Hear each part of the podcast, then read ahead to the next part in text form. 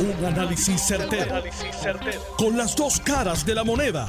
Donde los que saben no tienen miedo a venir. tienen miedo a venir. Esto es el podcast de Análisis 630 con Enrique Quique Cruz. 5 y 5 de la tarde de hoy, miércoles 20 de enero del 2021. Si a mí me hubiesen demandado por libelo o por difamación, Radio Isla como lo ha hecho en otras ocasiones, se hubiese jactado por una semana. En otras estaciones también hubiesen hecho lo mismo, como lo han hecho también en el pasado. Hubiesen estado los reporteros buscando para meterme el micrófono dentro de la boca y atacar a los pocos estadistas que quedamos en los medios. A los pocos conservadores que quedamos en los medios. Pero cuando le tocan a uno, entonces todo el mundo se mete debajo de la tierra y sacan esta historia. ¿Cuál es la historia? Me quieren callar. Lo que pasa es que quieren venir y quieren guisar y me quieren callar. Pero uno se tiene que ir a los datos. Uno se tiene que ir a lo que dice la demanda. La demanda, si uno se sorprende primero al mirarla, pues uno ve 288 páginas. ¡Wow! ¿Quién rayos se va a leer eso? Pero cuando uno entra y ve la demanda, pues la demanda está compuesta por 121 páginas de escritos y alegaciones y acusaciones y de 20 otras cosas.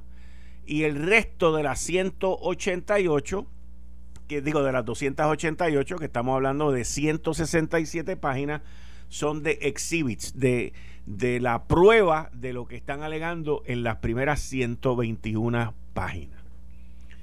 La demanda es de Elías Sánchez y de su esposa en contra de Jay Fonseca, Josué Fonseca, Jaguar, Telemundo aquí, Telemundo en Miami, Telemundo en todos lados, envíese a eh, Tony Mojena, todo el mundo, aquí está todo el mundo, todo el mundo que tiene billete, que tiene seguro contra libelo y contra difamación y todo el mundo que vaya a responder aquí. Es una demanda que me la leí, me la leí completa. Y es una demanda muy interesante. Hay muchos medios, quizás por eso es que los medios se han quedado callados ante esto. Y es porque quizás lo ven como un atentado contra la libertad de prensa. Pero esto no lo tiene que ver desde un punto de vista legal y que quede claro, no soy abogado. Y no vengo aquí a tirarle a nadie. Vengo a hablar de lo que dice la demanda y si por acaso pues sale mi opinión también. Pero es interesante porque la demanda fue radicada en Miami, Florida.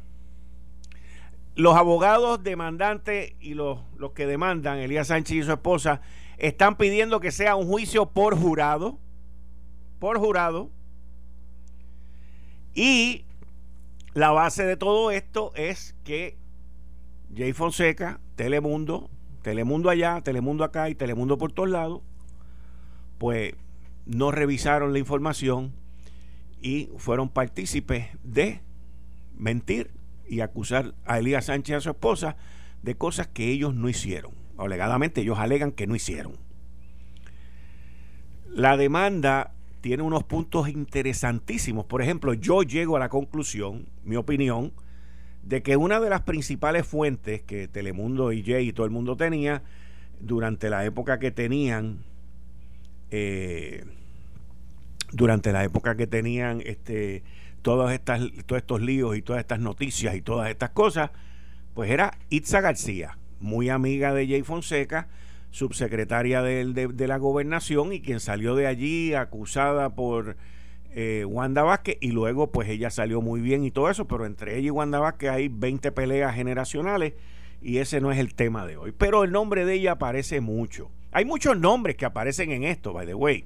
Inclusive una de las alegaciones que me llamó la atención, está en la página 17, es que en el programa de Jay Fonseca dijeron que al hijo de Carmen Jovet, a Javier Rúa, así dice la demanda, la demanda dice Javier Rúa, lo votaron porque él se negó darle una, unos auspicios y unas cosas en, en, el Departamento de Desarrollo Económico con los incentivos que hay para hacer películas. Y yo levanté el teléfono y llamé a Carmen esta mañana y le dije, ven acá Carmen, el hijo tuyo, este, yo, yo sé que Javier está metido en telecomunicaciones, pero no sabía. No, pues no es Javier, es Pedro. Y estuvimos hablando un rato y ella me lo aclaró. Le dije, está en la página 17 y la página 18. En, en la demanda, eh, la demanda está hecha detalladamente, con fecha. O sea, aquí se ve que hicieron un monitoreo. Gente que sabe de monitoreo. Hello. Gente que sabe de monitoreo puso esto, pero mira, en un orden que comienza en enero 4 del 2019 y sigue corriendo con los con los YouTube, con toda la, la, la prueba de esta supuesta difamación y libelo en contra de Elías Sánchez y su esposa. Ahora, el problema está en publicar cosas sin verificarlas. Ayer eh, estuve hablando un momentito con Gary Rodríguez y vi cuando sacaron en Lo sé todo el tema de la demanda y sacaron un segmento de un programa que ya no existe, que es Dando Candela, donde ahí una de las participantes decía que había un, una acusación sellada en la Florida en contra de Elías Sánchez y dan el número de la acusación y esto lo van a arrestar y todo este tipo de cosas. Y resultó ser que el número que ellos dieron era de un caso que tenía que ver con unos bancos y otras cosas. Luego uno sigue leyendo y, se habla sobre daños a la reputación, amenazas de muerte que tuvieron Elías y su esposa y su familia, pérdida de ingresos, pérdida de clientes. Ellos alegan que los demonizaron y ellos dicen que todo esto se hacía sin tener prueba en contra de ellos y por los ratings. Rating, rating, rating. Lo de los ratings aparece en varias ocasiones. Y luego de estar todas estas páginas leyendo esto, pues entonces empiezan el 4 de enero del 2019, donde eh, se forma este lío de que votan, así la, la, la, demanda dice Javier Rúa. Votan a Javier Rúa por no darle más de un 40% de incentivo para las películas por uno de los clientes de ellos, 20 cosas. No es Javier, es Pedro. Y luego la demanda dice, que fue lo mismo que me dijo Carmen, que Pedro Rúa se fue porque le hicieron una tremenda oferta en otro sitio que está mejor, gana más y está más tranquilo. Y no lo culpo, conozco a Pedro, su conocimiento es de televisión también. De ahí pasa abril 16 del 2019, un periodo hasta julio 16 del 2019, y ahí hablan sobre un individuo que está en las redes que se llama Jafet C. Rivera, que estaba en el Departamento de Salud, que supuestamente él era un whistleblower, un soplón, un testigo, que supuestamente allí se estaban llevando hasta los clavos de la cruz. Todas esas cosas dice este individuo, pero este individuo ha formado 20 líos en todos lados y la credibilidad es cero. Lamentablemente para él la credibilidad es cero. Lo han sacado de allí, se han formado 20 chismes, 20 líos y nada de lo que él alega o alegó ha sido probado.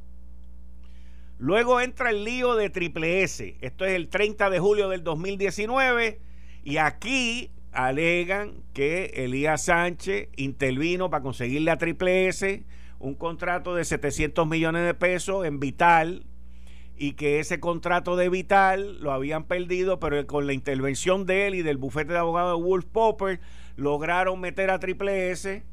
Así es la cosa, esto está caliente, lo que pasa es que nadie quiere hablar de esto lograron meter a Triple S en Vital y se llevó el contrato de 700 millones.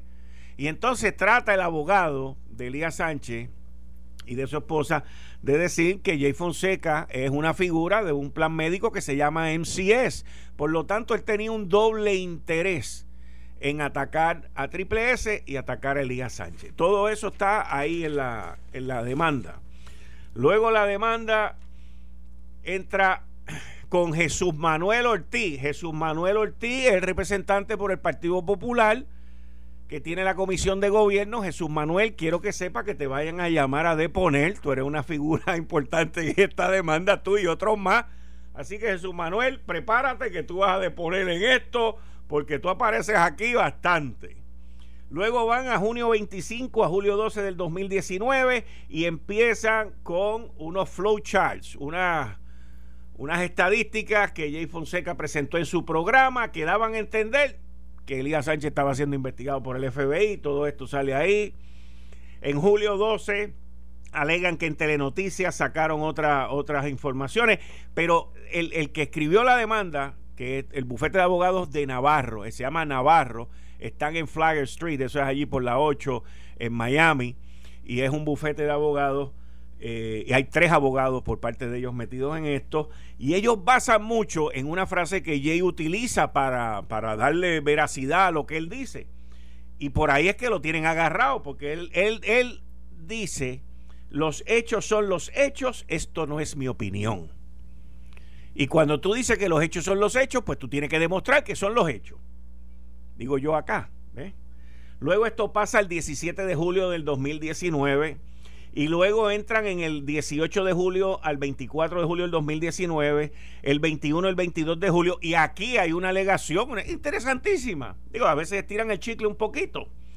Aquí dice, Telemundo y Fonseca jugaron una un papel importante, una parte importante en instigar e incitar a los que protestaban para incrementar la presión contra figuras políticas y sorpresivamente contra Elías Sánchez.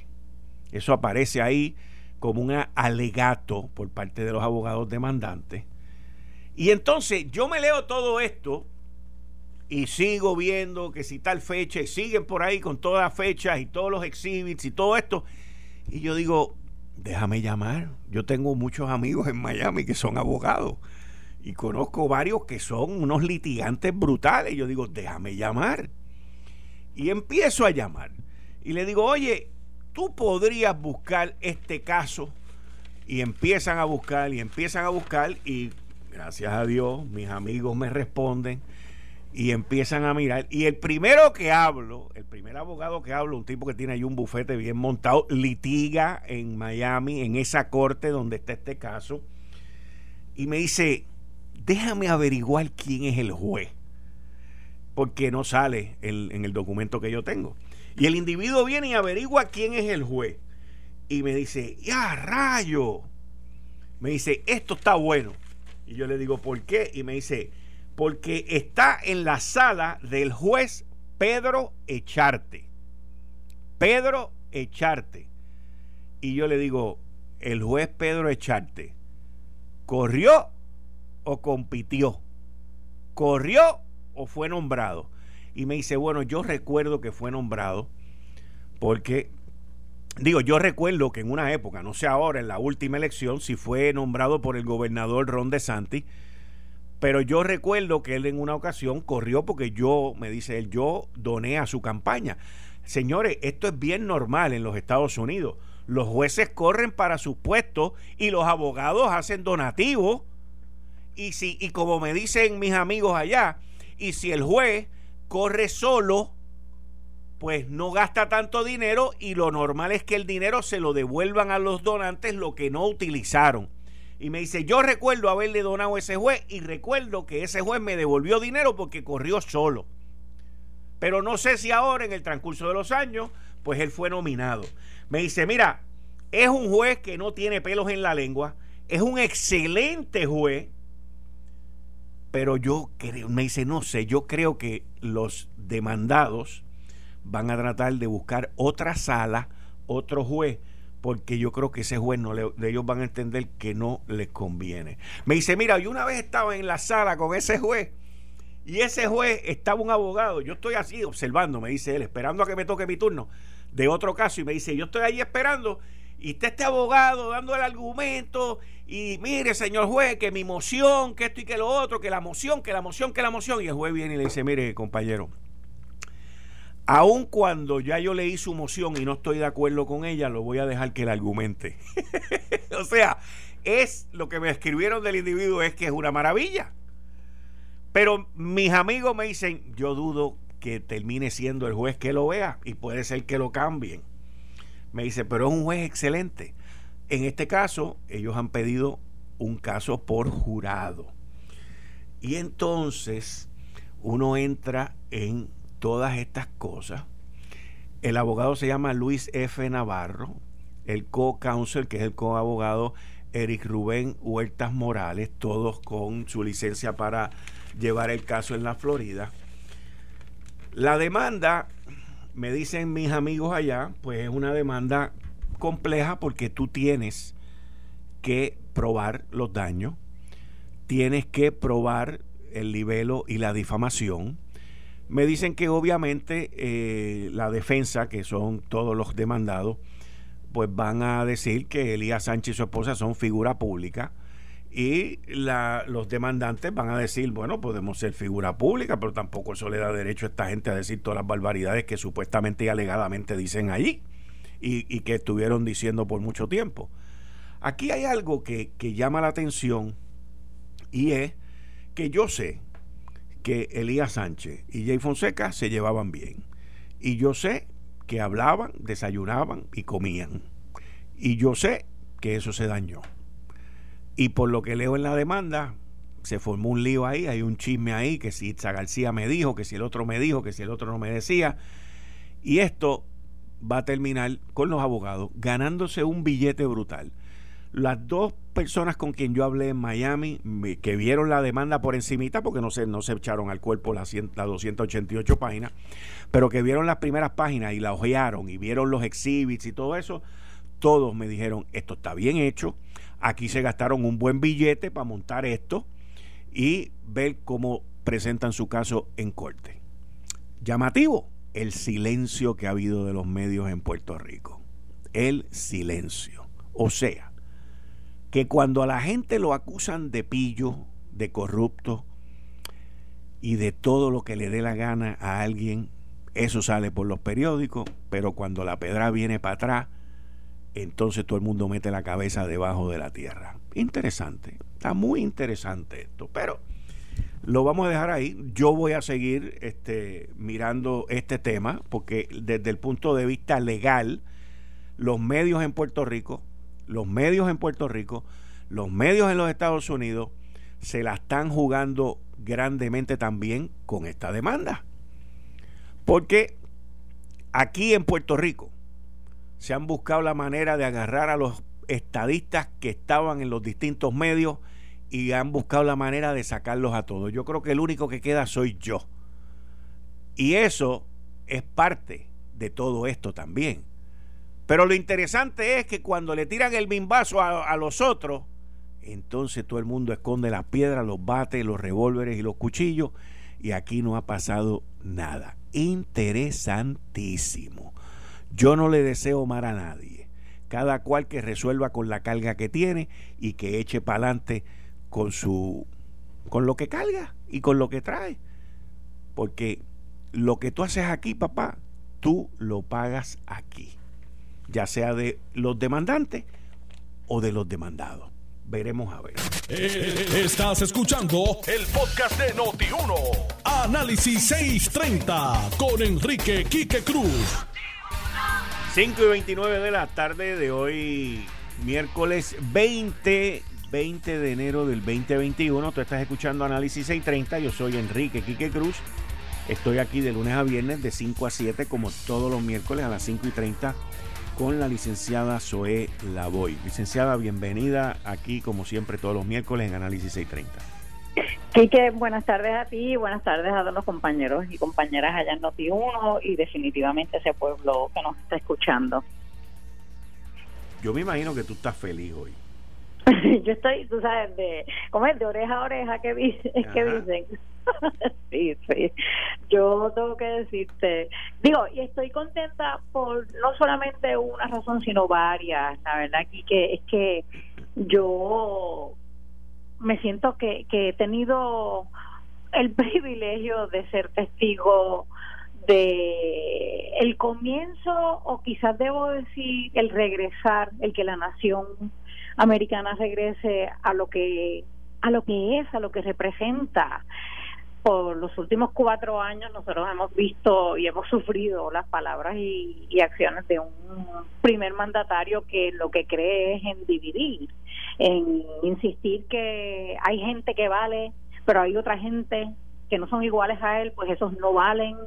Eh, y entonces ver hoy eh, en esa inauguración a este presidente que no solamente con palabras, sino ya con acciones en el poco tiempo que, lleva eh, desde que ganó las elecciones, demostrando con sus acciones que en efecto cree y le da la bienvenida a la diversidad, que en efecto cree en que hay que trabajar por la unidad de la nación.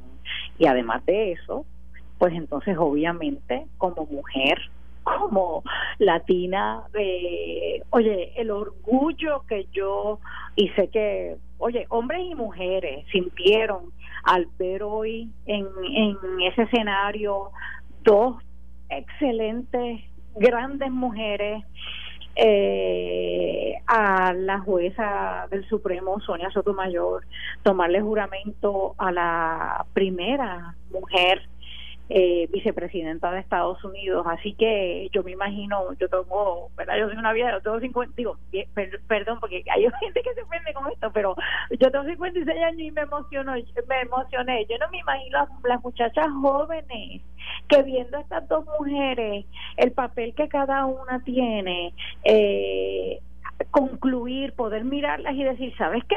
Se puede, claro que se puede. Así que para mí ha sido un día de mucha, mucha alegría y, creo que, que concluyo de hecho como el mismo eh, presidente dijo en su eh, en su mensaje hoy es el día de la democracia. Hoy yo creo que venció la democracia así que sí estoy de oreja a oreja bien contenta y bien orgullosa de de esas dos mujeres de verdad que sí Mira, te, te tengo que, te voy a decir algo y no es en son de crítica, es, mi, percepción. Mm. Y tampoco para crear ningún tipo de, alarma ni nada, pero yo, yo veo a Biden un poquito frágil. O sea, bueno, lo, lo, veo un poco frágil. cuando camina, cuando habló y estaba en el podio, no, pero lo veo un poco frágil. O sea, lo veo como que si viene un viento se lo lleva. Bueno, Quique, tú sabes que ¿verdad? él es, el, el presidente que llega con mayor edad sí, 78 a, a la posición de exacto, o sea, sabemos que los años lo sabemos tú y yo, los años no pasan en vano. Así que sí es cierto, yo creo que hoy no podemos tapar el cielo con la mano. Me parece que mucha gente, el tema de la salud del presidente es una preocupación y yo creo que es una preocupación que se justifica por la edad que tiene. Hay quien ha dicho que Kamala Harris pudiera convertirse en la primera presidenta de Estados Unidos porque Joe Biden no termine el, el cuatrienio. Yo espero que eso no sea lo que pase pero pero sí yo creo que tú sabes la, los años no pasan en vano pero sin embargo yo creo que eh, eh, verdad él está es obvio que él está completamente claro que su salud este eh, ¿verdad? Eh, en cuestión de, de, poder ser el líder que le toca hacer desde hoy en adelante, no creo que nada de su salud física ni mental va a ser un obstáculo, todo lo contrario, yo creo que él está tan y tan claro eh, que camina quizás más lento que un joven que una persona más joven, pues claro que sí, pero eso no va a ser impedimento para que lo que yo, yo no sé si tuviste la misma percepción mía, pero yo lo he escuchado hablar y no solamente en las palabras lo que decía, era el ánimo de él, la forma en que estaba dando ese mensaje. Para mí era con total transparencia, con total sinceridad, convencido de que lo que él estaba diciendo es en efecto en lo que él cree.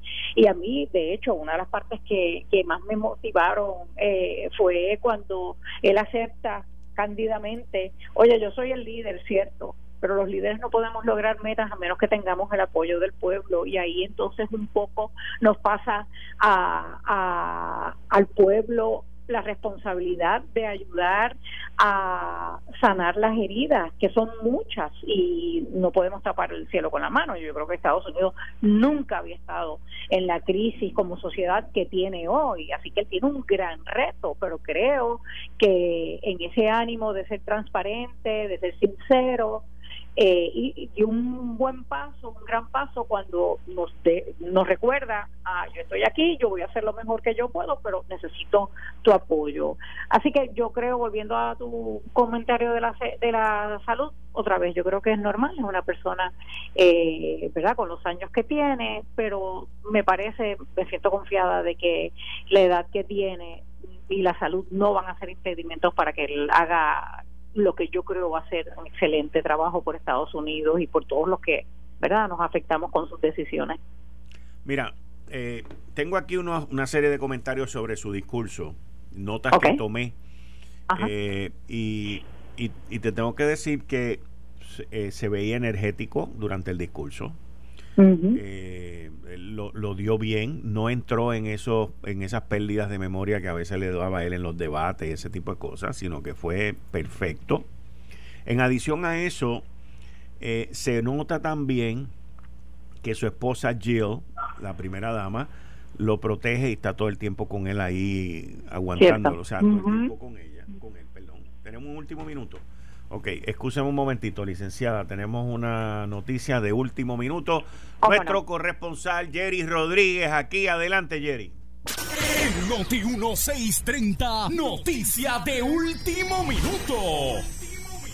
Muy buenas tardes, Quique. Buenas tardes a la audiencia de Noti 1630. Bueno, en efecto, nos informan desde, nos informan desde la comandancia en Caguas, eh, desde oficiales de prensa, que en efecto el sospechoso del triple asesinato allí en Caguas, eh, ocurrido ayer en la noche, fue arrestado, fue arrestado exactamente en la avenida Turabo, esto es frente a la farmacéutica Mayland, y es que los hechos se dan, Orlando Rivera, el compañero periodista de Noticentro, estaba realizando una labor y se percató de que una persona salió corriendo desde el antiguo parque Moistic y dio parte a la policía y la policía entonces comenzó una persecución arrestando al individuo frente a a la farmacéutica Mayland, esto es en la avenida Turabo, allí en Caguas. Hace exactamente unos 10 minutos ocurrió el arresto.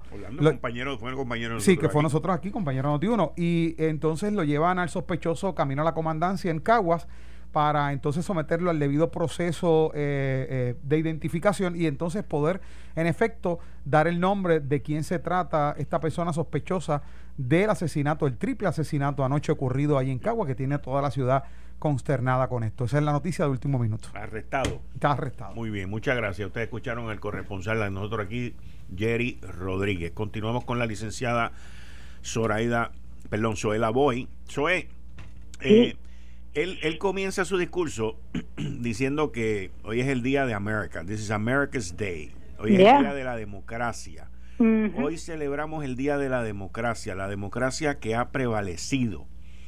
Y, y entra en un discurso que me llama la atención porque tú ahorita estabas dando tu análisis y tu explicación de que este momento que ha vivido la nación norteamericana no lo había vivido antes. En términos internos, en términos domésticos, sí lo había vivido antes, pero no la nación a nivel mundial. ¿Por qué? Porque cuando ocurrió la guerra civil, y previo a la guerra civil también, eh, ocurrieron eventos de atacar el Capitolio, de evitar que el presidente Abraham Lincoln en 1861 tomara posesión. Todo eso había ocurrido en esa época. Así que paralelamente en la parte doméstica sí. Lo que pasa es que en aquel momento los Estados Unidos no era una potencia mundial. No tenía los aliados que tiene hoy y no tenía a NATO, no tenía la OTAN, no tenía los tratados, no tenía la situación que hoy eh, está viviendo la nación norteamericana, que sus aliados por cuatro años han estado diciendo tenemos que buscarnos nosotros por nosotros mismos porque no podemos contar con los Estados Unidos. Así que en términos globales e internacionales, Biden no solamente tiene que reconstruir la unidad interna, como fue su discurso, que fue principalmente, el discurso fue 99.9% a la nación no le habló, no le habló a los a los aliados. No le habló, lo único que habló de los aliados fue que lo del cambio climático, pero no habló de los aliados, no habló de los aliados. No le mandó un mensaje a los aliados. Y esa parte a mí me estuvo curiosa porque la situación está difícil en ambos sitios. Y, y yo estoy de acuerdo. Yo tengo que decirte, eh, hoy dialogaba con, con, un grupo sobre esto mismo, sobre el, contenido del mensaje y, y sobre la plataforma del presidente Joe Biden, Biden y la vicepresidenta Kamala Harris. Y a mí me parece que, hablando ahora por un momento en lo doméstico, eh, y obviamente es cierto que lo que dice que esto se ha dado anteriormente, pero hablo más de la época ya más moderna, eh, antes de, la guerra civil a la que hacen mención, pero hablando de lo doméstico, a mí me parece y que, que él está tan, tan consciente de que para que él pueda mover las promesas que él ha hecho, para que él pueda lograr resultados para el pueblo norteamericano, su primer reto tiene que ser hacer sentir a la gente allá afuera que se puede confiar nuevamente, que se puede confiar en la democracia, en se puede confiar en el gobierno federal, en el gobierno de Estados Unidos, que se puede confiar en él como presidente, en ella como vicepresidenta. Y yo creo que el reto principal de él para poder lograr cualquiera de sus metas va a ser el lograr la unidad a la que él tanto hizo referencia. Y por eso yo creo que él escogió eh, darle atención a los suyos.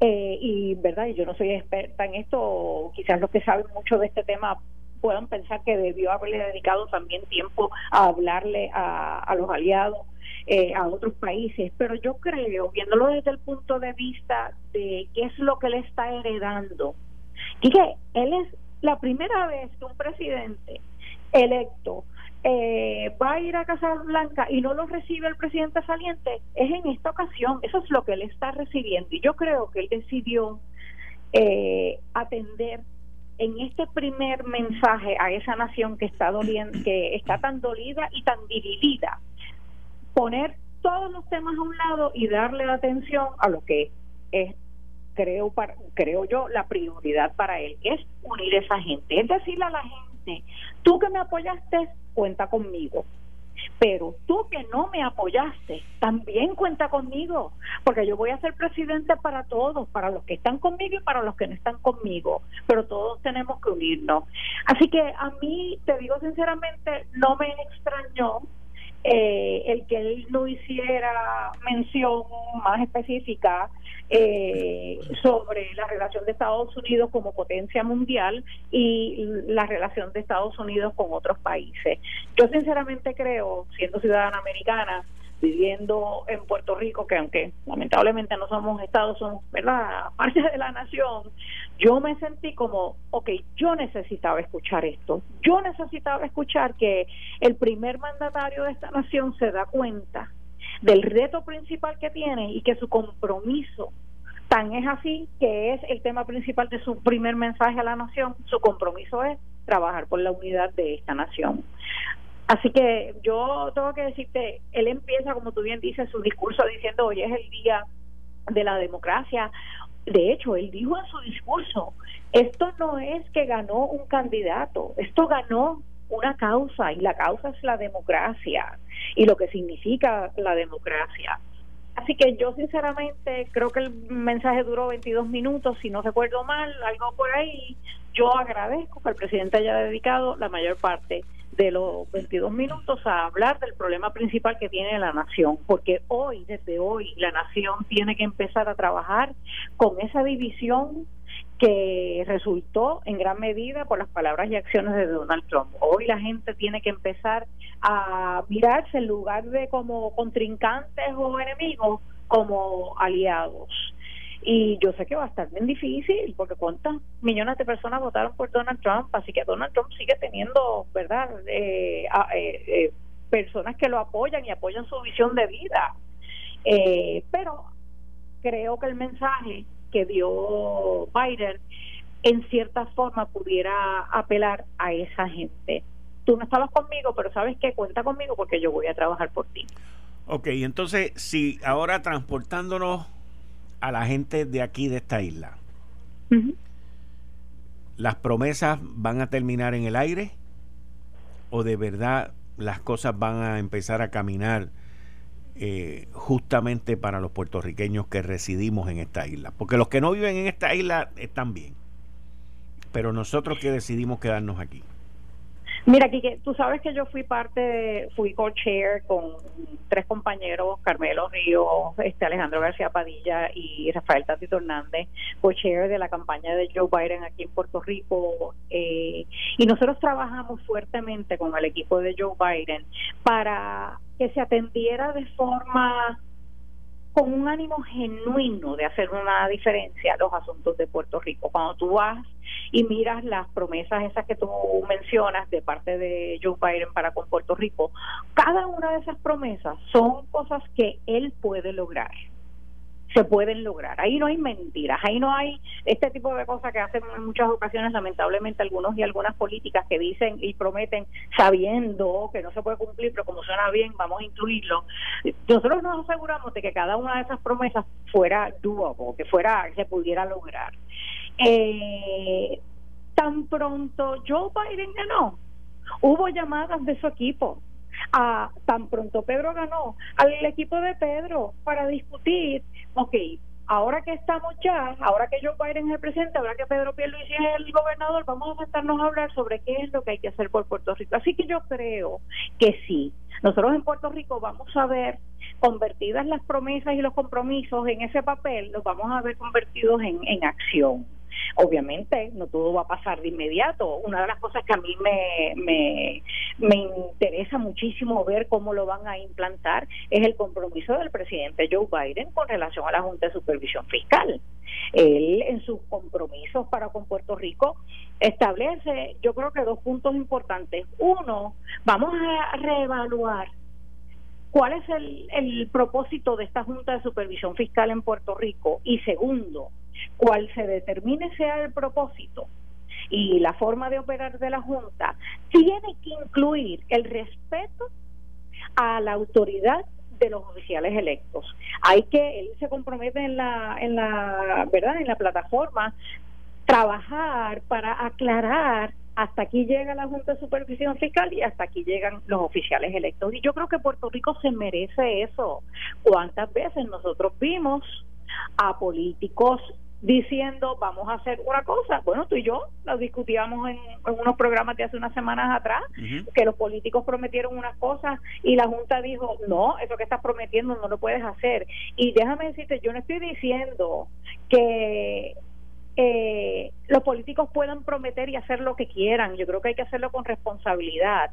Pero una cosa es exigirle responsabilidad y otra cosa es que un ente le quite la autoridad a personas que tú y yo, a través del voto, que es la expresión de la democracia, decidimos que iban a ser los líderes de esta isla. Así que para, para mí ese es un ejemplo de esas promesas de Joe Biden que son doable. Claro que sí, va, eh, de hecho, como parte del compromiso de Joe Biden, él va a tener una persona que le va a responder a él directamente, que va a atender todos los asuntos de Puerto Rico, esa persona y su equipo. Y hay un compromiso de que esa persona con su equipo que le responda directamente al presidente, no es que va a responderle a nadie entre medio, no va a haber nadie entre esa persona y el presidente, le va a responder directamente al presidente, ese equipo ah, tiene un compromiso conforme a la plataforma de mantenerse en comunicación constante con los oficiales electos de Puerto Rico porque son ellos y ellas las que saben las necesidades de aquí.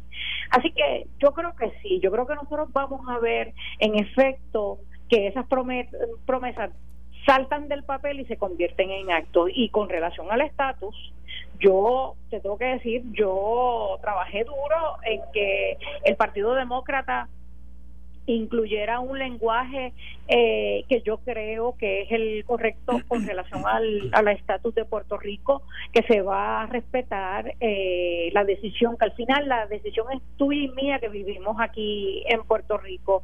Y yo creo que ese compromiso de Joe Biden con atender el problema que yo creo que tú y yo estamos de acuerdo en esto, en que es la base de, si no todos, la mayor parte de los problemas que tenemos en Puerto Rico, que es el estatus, y que lo va a atender por fin. Y yo, como estadista, digo, se mezclan varios factores y no estoy diciendo que la estadía no va a llegar mañana ni pasado mañana, pero yo creo que sí se va a poder mover el asunto de la estadía por varios factores. Uno de ellos tú tienes a un Senado demócrata con mayoría demócrata, porque aunque son 50 y 50, 50 demócratas, 50 republicanos, tenemos a la, a la presidenta del Senado, que es la vicepresidenta de Estados Unidos, Kamala Harris, y obviamente eh, es demócrata. Tenemos una Cámara de Representantes Federal demócrata con mayoría demócrata, tenemos un Ejecutivo demócrata, un Ejecutivo presidido por Joe Biden, que aunque no está en su plataforma apoyar la estabilidad, él ha dicho que él, desde su punto de vista, lo mejor para Puerto Rico sería convertirse en el Estado 51. Añádele a eso que, del, que allá hay un movimiento fuerte, allá muchos, unos cuantos oficiales electos han dicho expresamente, abiertamente, que apoyan la estadidad para Puerto Rico, además de que tenemos el movimiento apoyando la estadidad para Washington DC, que yo creo que la fuerza ¿Y, cómo vamos a poder trabajar con Nidia Velázquez que controla Nancy Pelosi en la Cámara Federal? Mira, yo a Nidia Velázquez, a quien respeto, definitivamente es un reto. Me parece que el poder que ella tiene eh, es un reto que los que creemos en que Puerto Rico debe convertirse en el Estado 51 tenemos que trabajar con ella, con ese reto, definitivamente.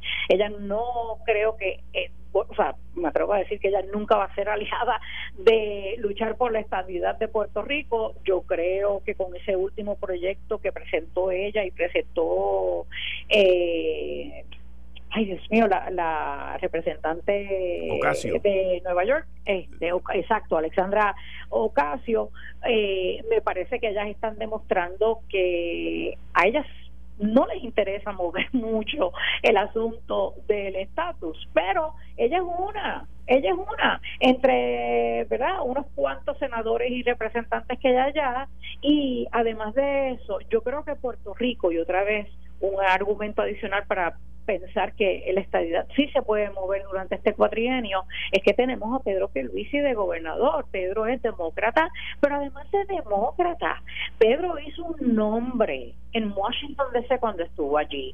Pedro eh, no solamente dentro del Partido Demócrata, sino del Partido Republicano, así que tiene credibilidad y conociendo que Pedro siempre ha sido un luchador por, por la estabilidad, yo creo que la combinación de factores, añadiéndole que él es ahora el gobernador y tiene la autoridad que le da el puesto de gobernador, todos esos factores para mí se unen para adelantar la causa de la estabilidad. Y yo espero, yo no estoy diciendo otra vez que la vamos a conseguir el año que viene y vamos a hacer el Estado 51 el año que viene, pero sí por para mí los factores que sean que se están uniendo van a, hacer más probable que este asunto por fin se atienda. Pero es, lo que tenemos son 23 meses y medio.